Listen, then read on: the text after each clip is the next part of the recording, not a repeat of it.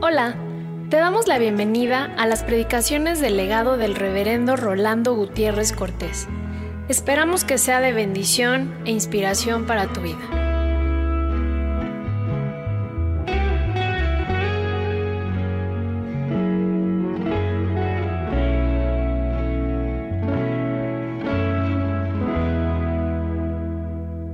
Capítulo 4 de los Hechos de los Apóstoles, un pasaje acerca de Pedro, el apóstol del Señor. Y quisiera destacar allí cinco elementos que nos servirán de lección para nuestras vidas. El primero que se destaca para mí es que cuando Él comienza a proclamar acerca de la resurrección de Jesucristo, y a asegurar que en virtud de que Cristo resucitó de entre los muertos, todos los hombres podíamos con seguridad esperar en esa resurrección, la crítica que se le hace es que cómo podía atreverse a estar hablando este hombre sin letras. Y esto de sin letras llevaba una denotación peyorativa despreciativa, menospreciativa. Era hombre sin letras. ¿Qué decir de alguien que habiendo estado con Jesús tres años, aprendiendo de Jesús tres años, conocido como uno de los compañeros más cercanos de su corazón tres años, y ahora se le decía hombre sin letras? Era porque su mente no estaba formada. ¿Era porque su discurso era incoherente? No parece indicarlo. Cada uno de los términos, de las secuencias que en el mensaje de Pedro nosotros detectamos en los pasajes de los hechos de los apóstoles que podemos leer en los primeros capítulos. Más bien se antoja que cuando alguien no quiere aceptar el mensaje de Dios, no haya cómo excusarse de él. De tal manera que cuando alguien no quiere asumir la palabra de Dios para su vida, le pone un calificativo diciendo, esto no es válido, para mí no cuenta. Y como en el caso de Pedro, que discutimos en esta hora, es muy fácil endilgar un, es algo sin letras. Y me parece una de esas ironías en la historia, el poder palpar cuando leemos nosotros el discurso de Pedro vez tras vez, de cómo la coherencia discursiva del apóstol es fulminante y a pesar de que lo quieran calificar como hombre sin letras, es decir, como mente no formada, tan cierto que estaba formada, que tres mil van a responder. Sin embargo, no es el argumento en el cual yo me quiero detener. Hay un segundo elemento que yo quisiera destacar en este pasaje, y es que Pedro aparece como un discípulo de Jesús alguien que se había disciplinado en seguirle. Es decir, que no solamente había tenido la formación mental, sino que había logrado forjarse al calor de la palabra del maestro, al calor de su compañerismo, con su exhortación permanente, pero ¿cómo aceptar a un hombre forjado, sin carácter, que en un momento dado de crisis le niega rotundamente. Y cuando le dicen, mira que tú estás hablando como esos norteños, ¿qué se me hace que tú eres uno de ellos? Y le dice, yo ni lo conozco. Qué carácter el de Pedro. Sin embargo, se destaca en los evangelios que esta negación afectó el impacto.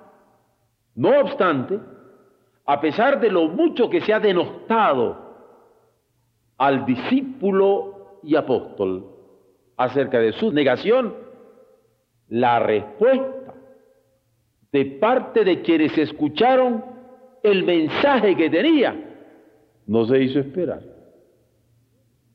Los tres mil que respondieron y que fueron bautizados nos hacen ver que a pesar de la debilidad que él había demostrado, la respuesta fue elocuente. Pero hay un tercer elemento que se nos da en este pasaje. La religión que rodeaba el ambiente en el cual Pedro estaba hablando. Era una religión ortodoxa. Gentes que estaban discutiendo sobre los puntos y las tildes de la ley se encontraban frente a frente. Fariseos, saduceos, discutiendo al hombre sin letras, discutiendo al hombre sin carácter, discutiendo al que pensaban que era incoherente en su discurso o que era capaz de negar al maestro. Lo estaban discutiendo. Y no pueden discutir de su ortodoxia, porque en realidad, acerca de la resurrección, la palabra daba testimonio y acerca de la resurrección de Jesús.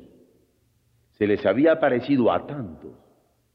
Y ahora se estaba manifestando de forma tan palpable a través de la unción del Espíritu Santo en medio de ellos que ninguno podía negarlos máximo en este momento cuando estaba levantando a alguien sobre sus pies, sanándole.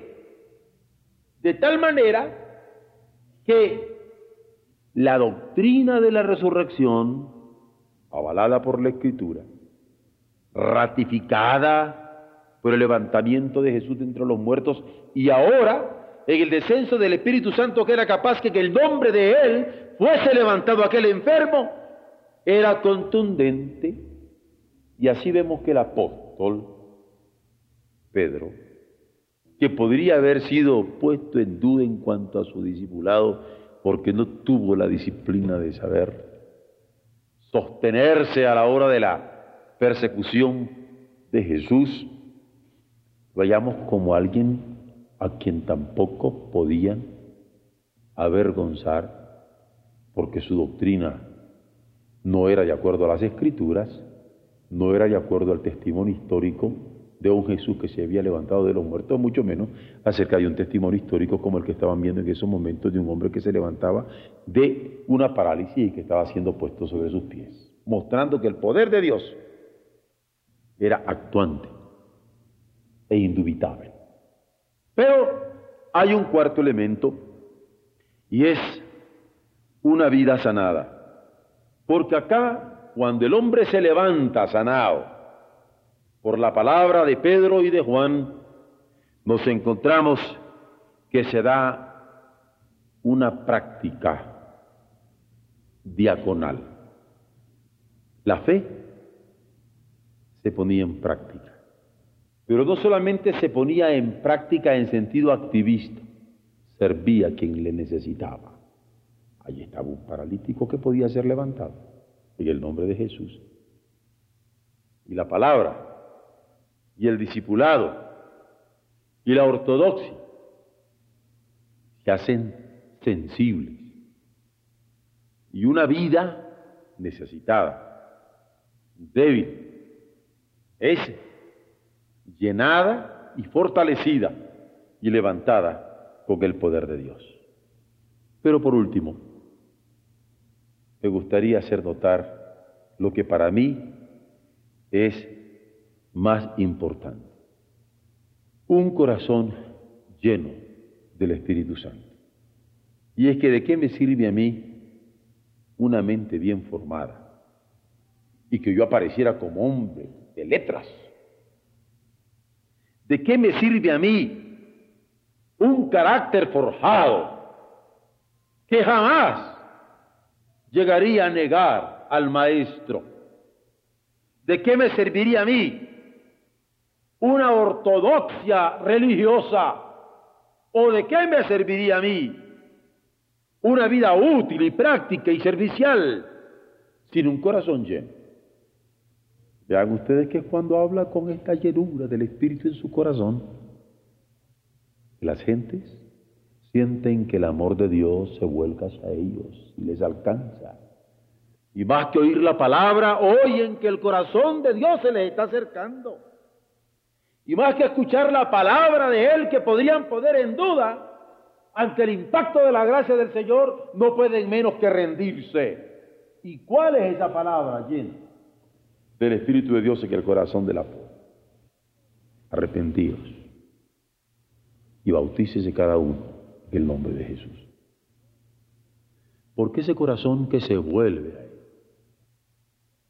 ese corazón que le busca a Él, ese corazón que se entrega a Él, ese corazón que se las juega con Él, es el corazón que Dios está buscando en el mensaje de Pedro.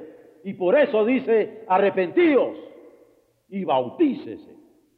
Cada uno en el nombre de Jesús. Ese nombre que es sobre todo nombre. Porque no hay otro nombre. Dice él, dado a los hombres debajo de los cielos, en el cual podamos ser salvos.